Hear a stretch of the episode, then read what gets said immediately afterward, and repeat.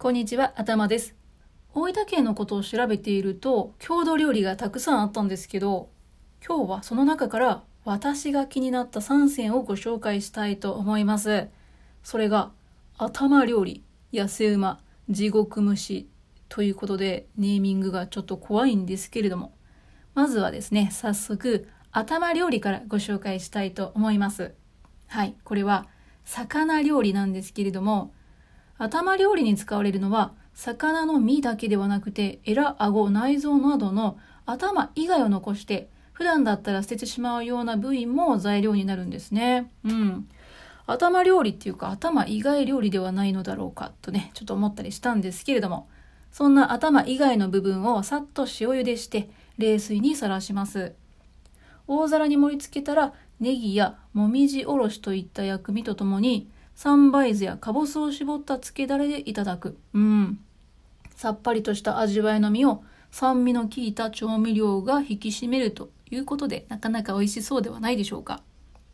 魚料理の発祥は武田市という城下町で、ここは九十をはじめとした山に囲まれた場所なんですよね。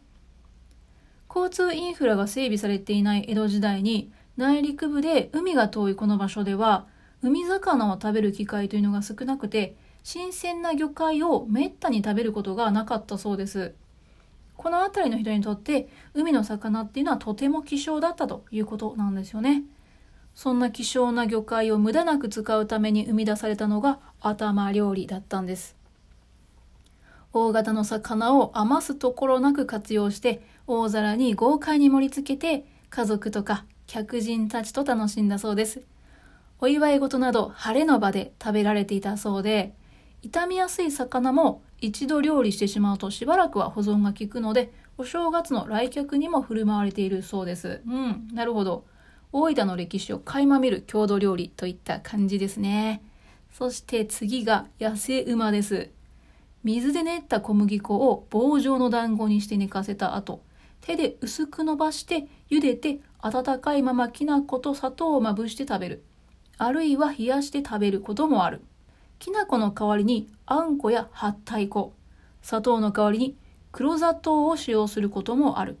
またココアパウダーや抹茶パウダーなどをまぶすなどの応用も楽しめる。うんということではい。まあ普通に素朴なおやつといった感じなんですけれどもこの野生馬の発祥は大分県由布市の古野と呼ばれる場所だそうです。平安時代、信仰心の厚い乳母の八瀬が貴族の若君の健やかな成長のために古野にある妙蓮寺という場所に参拝に向かったんですね。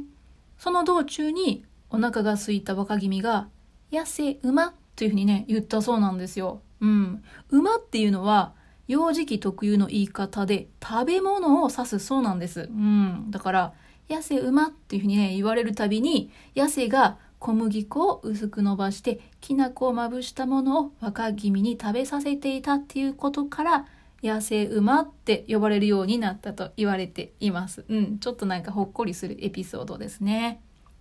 野生馬は学校給食とか飲食店などでも提供されるほど、まあ、日常に根付いたものなんだそうですけれども、七夕とかお盆のお供え物にもなるそうですね。はい。そしてちょっと今日は長くなっておりますけれども、最後は地獄蒸しです。はい。これは温泉から吹き出す高温の蒸気熱で野菜や肉を蒸す地獄蒸し料理なんですけれども、はい。別府の神縄温泉の名物で、別府に行った方はもしかしたらご存知かもしれないですね。ざるに食材を並べて釜に入れたら、あとは蒸気に任せて茹で上げるのみと。はい。温泉のミネラルを豊富に含んだ蒸気のおかげで、野菜の旨味と甘みをしっかりと味わうことができます。そして、魚介やお肉も本来の美味しさが引き出されます。ということだそうです。はい。ということでね、今日は頭料理、野生馬、地獄蒸しをご紹介しましたけれども、どの料理も大分県を知るにはもってこいの郷土料理でしたね。